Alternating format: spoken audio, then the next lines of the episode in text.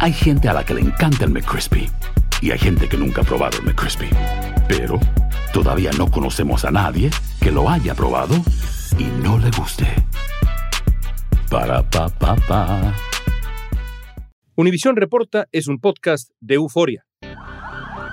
El expresidente guatemalteco Álvaro Colón fue arrestado junto a sus más altos funcionarios de gobierno del 2008 al 2012.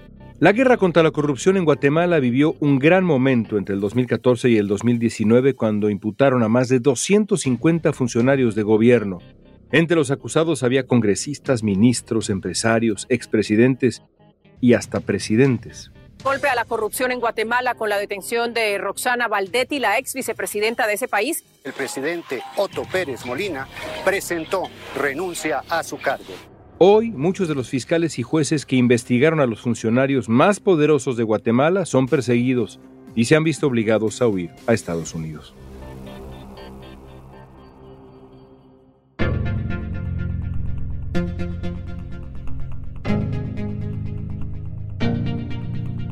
Juan Francisco Sandoval era el jefe de la Fiscalía Especial contra la Impunidad de Guatemala y una pieza clave en la batalla contra la corrupción. Después de un cambio en el gobierno, se criminalizó a aquellos que estaban denunciando a los funcionarios y un tribunal guatemalteco emitió una orden de detención contra Sandoval. El gobierno de Estados Unidos congeló temporalmente la cooperación con el Ministerio Público de Guatemala tras su destitución. Hoy, Juan Francisco nos revelará, desde el exilio, cuáles son los hilos que sostienen a un Estado corrupto en Guatemala. Sepan que lo que está ocurriendo en Guatemala no es más que una venganza en contra de quienes descubrimos todas las fisuras de un sistema corrupto. Hoy es martes 10 de mayo, soy León Krause y esto es Univisión Reporta.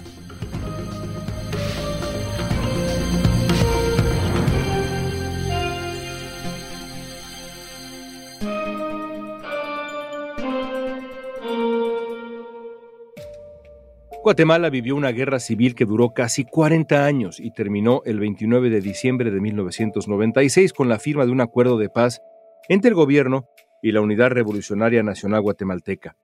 Una de las consecuencias de esa guerra fue el aumento de la violencia y de la impunidad hasta niveles alarmantes. La sociedad presionó a las autoridades para terminar con las estructuras criminales y comenzó así una lucha contra la impunidad. Uno de los fiscales que encabezó esa batalla contra la corrupción y que luego fue destituido es nuestro invitado hoy soy Juan Francisco Sandoval, soy abogado guatemalteco en el exilio, fui fiscal en el Ministerio Público de Guatemala y actualmente me desempeño como consultor internacional independiente aquí en Washington, D.C. ¿Por qué decidiste irte de tu país? Mi seguridad no estaba garantizada en Guatemala. Mi país es un país violento, unos índices de violencia que parecería que estamos aún en guerra y además la fiscal general ha utilizado el Ministerio Público para criminalizar a personas que son molestas para el régimen. Entonces, yo no dudaba que inmediatamente después de mi destitución iba a ocurrir lo que finalmente se confirmó, que iba a utilizar el Ministerio Público como una herramienta para estigmatizarme, criminalizarme y desprestigiarme, porque la tarea de ella sigue, destruir los casos, destruir imagen, en otra época, en los 70s y en los 80s en mi país, eran ejecuciones extrajudiciales. Actualmente se utilizan las redes sociales, el sistema judicial para dar muerte civil a quienes hemos trabajado en el sector justicia y que somos eh, en verdad molestos para el poder. No me cabe la menor duda de que es un plan de guerra jurídica que se ha producido en contra de todos los operadores de justicia, porque en el exilio estamos no solo fiscales, sino que también jueces, magistrados, personal que trabajó en la Comisión Internacional contra la Impunidad en Guatemala. Guatemala amanece sin presidente. El hasta entonces mandatario Otto Pérez Molina renunció a su cargo horas después que un juez emitió una orden de aprehensión en su contra por su supuesta participación en la red de corrupción aduanera La Línea. Y un escandaloso caso de corrupción pone entre las rejas al expresidente de Guatemala, Álvaro Colom, y a varios exministros que fueron parte de su gobierno. Los fiscales realizaron al menos 14 allanamientos y no descartan que en los próximos días se registren arrestos de otros funcionarios del más alto nivel, por estar también presuntamente vinculados en actos de corrupción. Guatemala fue un ejemplo de lucha anticorrupción. ¿Hubo logros concretos? Sí, muchísimos logros, además de definir qué son estas redes, cómo funcionan, cómo existe una simbiosis criminal entre el gran poder económico del país y las organizaciones políticas. Se llegó a establecer inclusive toda una maquinaria eh, de cooptación del Estado. El grave problema que existió es que el éxito de la CICIG no fue acompañado de voluntad gubernamental de realizar los cambios necesarios en el sector justicia. Y hoy lo que vivimos es una destrucción de esa institucionalidad que fue creando el esfuerzo no solo de Naciones Unidas, no hubiera sido posible si no hubiese existido guatemaltecos en el sector justicia que acompañaron ese esfuerzo. Pero en el último tiempo lo que hemos visto como el poder que se detectó que estaba detrás de estas grandes estructuras criminales ha reaccionado en forma tan virulenta que hoy somos 24 operadores de justicia que participamos en ese proceso, quienes nos encontramos en el exilio, 10 ya con procesos en nuestra contra y una gran cantidad en proceso de salir de Guatemala o de enfrentar eventualmente procesos penales. Hablemos un poco de los logros, de esos varios logros que se alcanzaron. Por ejemplo, pues francamente cosas inéditas para América Latina, denuncias contra expresidentes, Pérez Molina, Álvaro Colón, son logros que en su tiempo fueron auténticos parteaguas. Esa dinámica de trabajo permitió que en forma conjunta el organismo de Naciones Unidas y el Ministerio Público pudieran llevar a los tribunales de justicia sólidos casos que permitieron establecer diversos fenómenos criminales, tratar de perseguir fenómenos de ejecuciones extrajudiciales, de trata de personas con fines de adopciones irregulares, la corrupción política administrativa que llevó a procesamiento a tres expresidentes, en el caso de Alfonso Portillo, de Álvaro Colón y de Otto Pérez Molina, quien estaba en el cargo en el momento en que se pudieron establecer sus vinculaciones con organizaciones criminales. Hubo casos de narcotráfico y lavado de activos, casos de crímenes relacionados con la conflictividad social y el despojo de tierras, estructuras homicidas de alto poder de fuego y de sicariato, y el financiamiento de partidos políticos, que es tan importante y que esto fue lo que produjo la reconfiguración de los CIACs, de los cuerpos ilegales y aparatos clandestinos, debido de que las investigaciones fueron tan exitosas que permitieron establecer cómo el gran capital guatemalteco estaba involucrado en estos graves actos. En 2018, la Comisión Internacional contra la Impunidad vinculó con casos de corrupción al entonces presidente de Guatemala, Jimmy Morales. Hemos notificado oficialmente al secretario general de Naciones Unidas la no renovación del mandato de la CICIG y que de inmediato se inicien las transferencias de capacidades a las instituciones correspondientes.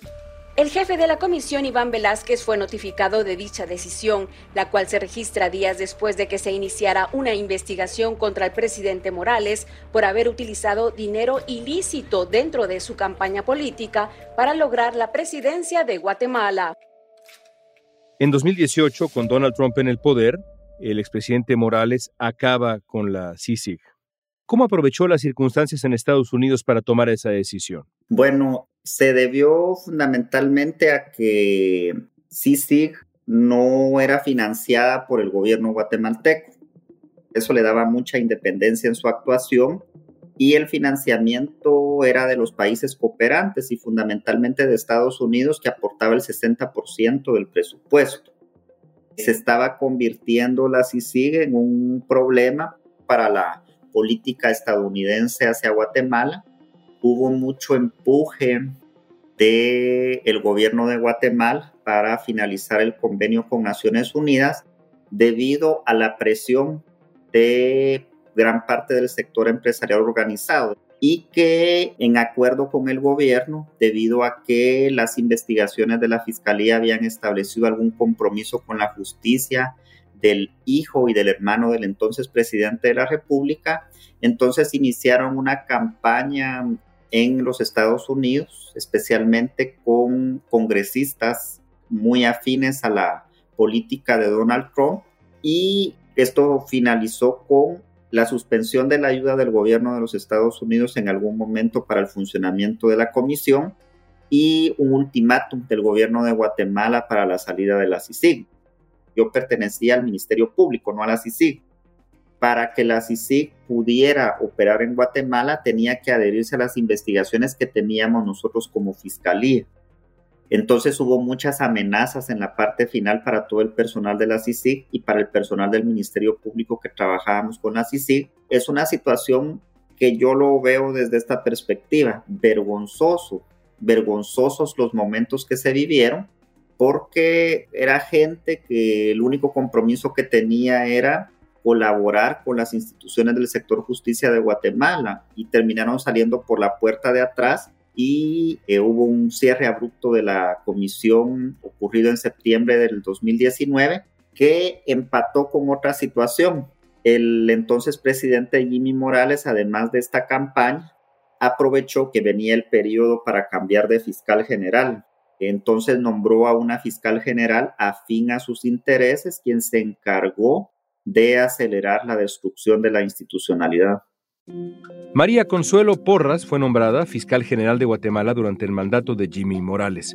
El 23 de julio de 2021, Porras destituyó a Juan Francisco Sandoval, quien en ese momento era fiscal encargado de la sección contra la impunidad Sandoval tuvo que huir a El Salvador para evitar su arresto. Y el secretario de Estado de Estados Unidos, Anthony Blinken, informó que la fiscal había sido incluida en el listado de funcionarios corruptos del Triángulo Norte de Centroamérica. Prohibió su ingreso a Estados Unidos por obstruir investigaciones de actos de corrupción.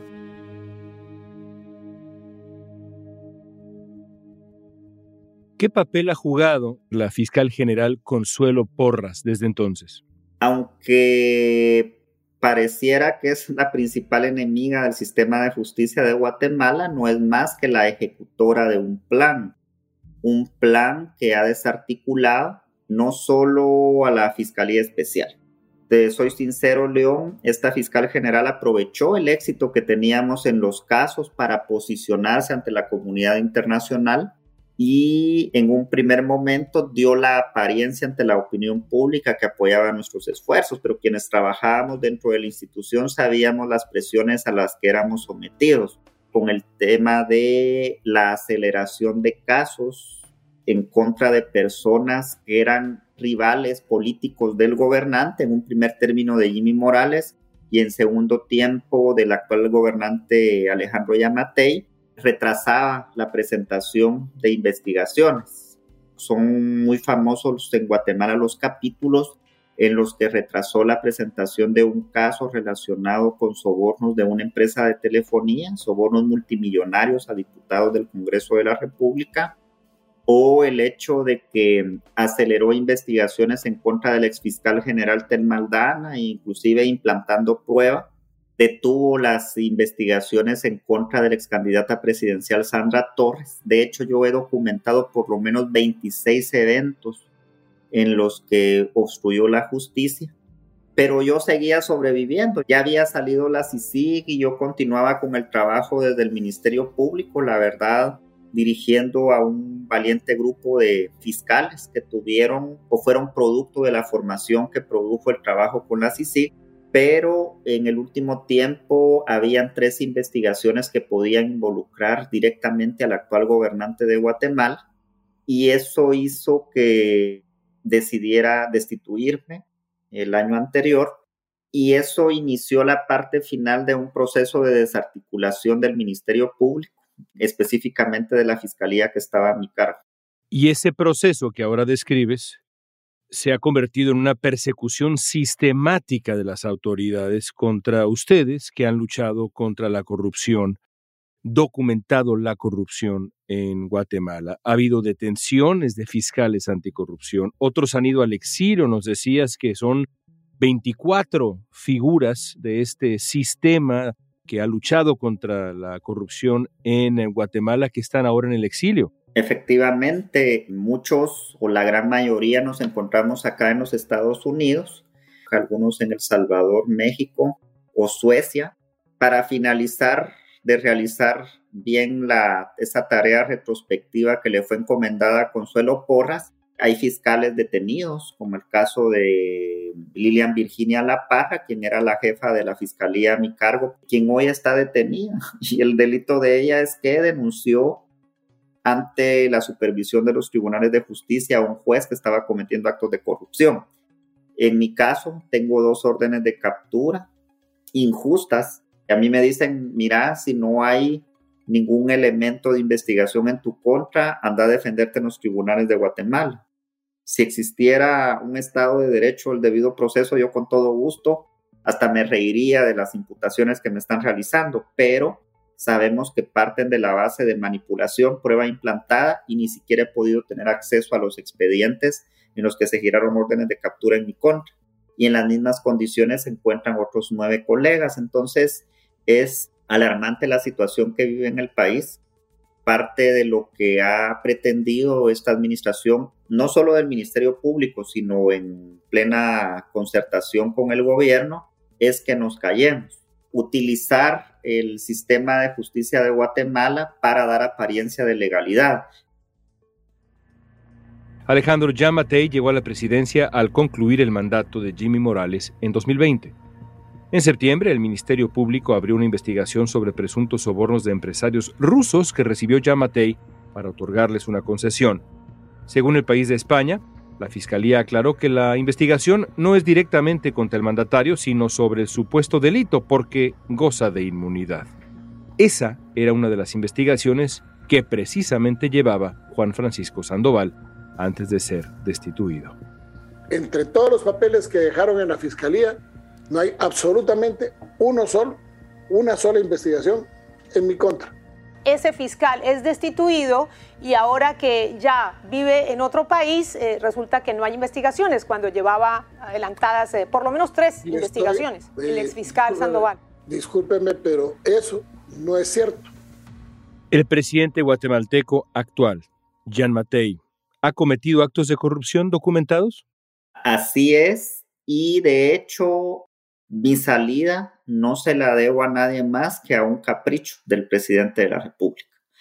En el mes de junio del año anterior, previo a la visita de la vicepresidenta de los Estados Unidos, Kamala Harris, en un medio de comunicación internacional dio declaraciones en las que me confrontaba directamente y la explicación que yo le daba es que eh, llegó a conocimiento de él de que existía alguna información que relacionaba la recepción de fondos ilícitos como soborno de un constructor para la campaña de gobierno de Alejandro Yamatei. De la misma manera, tuvo información de un hecho que es más grave aún, como mediante la explotación de recursos mineros en el nororiente de Guatemala, licencias mineras ilegales, hubo una entrega de dinero en efectivo con el propósito de que se permitiera a empresarios de origen ruso, kazajo, la explotación de un puerto en el Caribe de Guatemala. De hecho, nuestra franja caribeña es muy pequeña y sería el único puerto.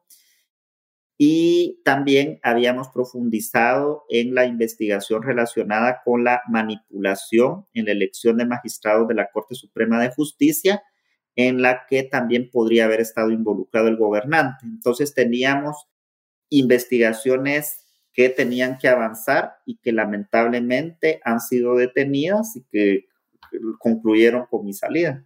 Cuando uno lee algunas de las acusaciones contra Jean Matei, pues son de una corrupción burda, incluidas alfombras enrolladas que adentro tenían billetes y cosas por el estilo. Burdo.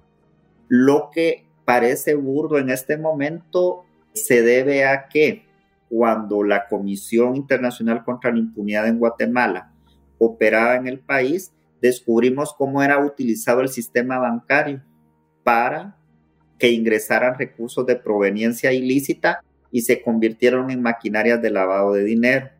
Debido a que las operaciones bancarias dejaban rastro, pues sofisticaron el mecanismo, pero lo convirtieron en burdo, como dices, la utilización de efectivo facilita que no se detecten las operaciones ilícitas. ¿A quién culpas de esto que describes, Juan Francisco? Es esta confabulación de intereses. Yo siempre he manifestado de que las autoridades gubernamentales, los servidores públicos son fungibles, pero los corruptores son perennes. Entonces, los mismos actores que en Guatemala propiciaron un sistema de desigualdad que produjo un conflicto armado que desangró a mi país por 36 años, los mismos actores, solo hubo cambio generacional, son los que tienen actualmente capturado el Estado de Guatemala. Es un Estado capturado si vemos cómo están conformados los poderes públicos, el Ejecutivo involucrado en actos de corrupción, un Congreso de la República que solo opera para los intereses de los congresistas, una Corte Suprema de Justicia que lleva dos años y medio prolongando ilegalmente funciones y con dos investigaciones detrás que nosotros iniciamos y yo sé que no van a concluir, una Corte de Constitucionalidad conformada a capricho del presidente, un ministerio público que responde a los intereses de impunidad, entonces lo que tenés es una institucionalidad totalmente tomada por la mafia.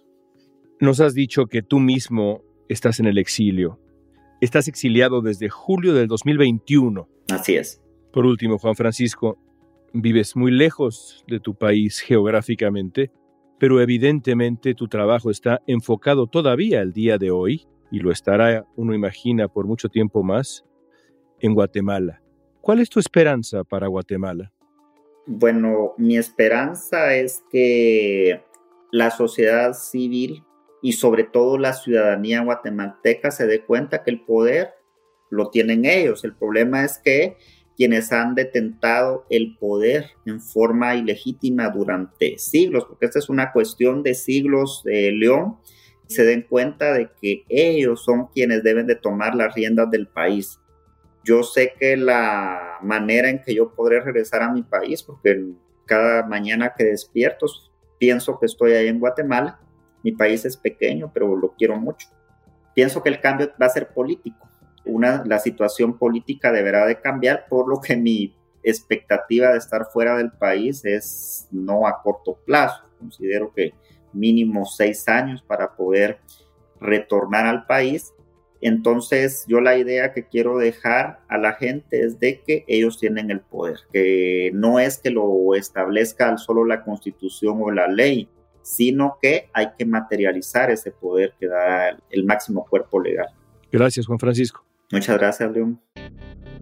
El gobierno de Joe Biden ha manifestado su apoyo al creciente grupo de jueces y fiscales perseguidos en Guatemala, pero los ataques continúan. En marzo, Erika Aifán, una de las juristas más respetadas de Guatemala, renunció a su cargo y se exilió en Estados Unidos. Esto luego de recibir amenazas de muerte.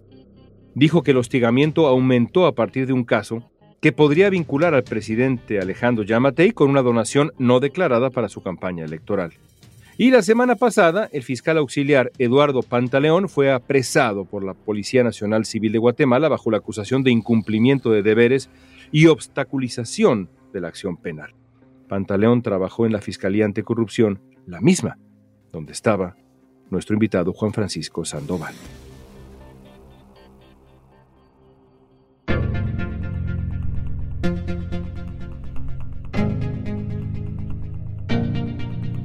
Esta pregunta es para ti. ¿Qué remedio encuentras para la corrupción en América Latina? Usa la etiqueta Univisión Reporta en redes sociales y danos tu opinión en Facebook, Instagram, Twitter o TikTok. Si te gustó este episodio, síguenos y compártelo con otros. En la producción ejecutiva, Olivia Liendo. Producción general, Isaac Martínez. Producción de contenidos, Mili Supan. Asistencia de producción, Isabela Vítola y Débora Montaner. Música original de Carlos Jorge García Luis Daniel González y Jorge González. Soy León Krause. Gracias por escuchar Univisión Reporta.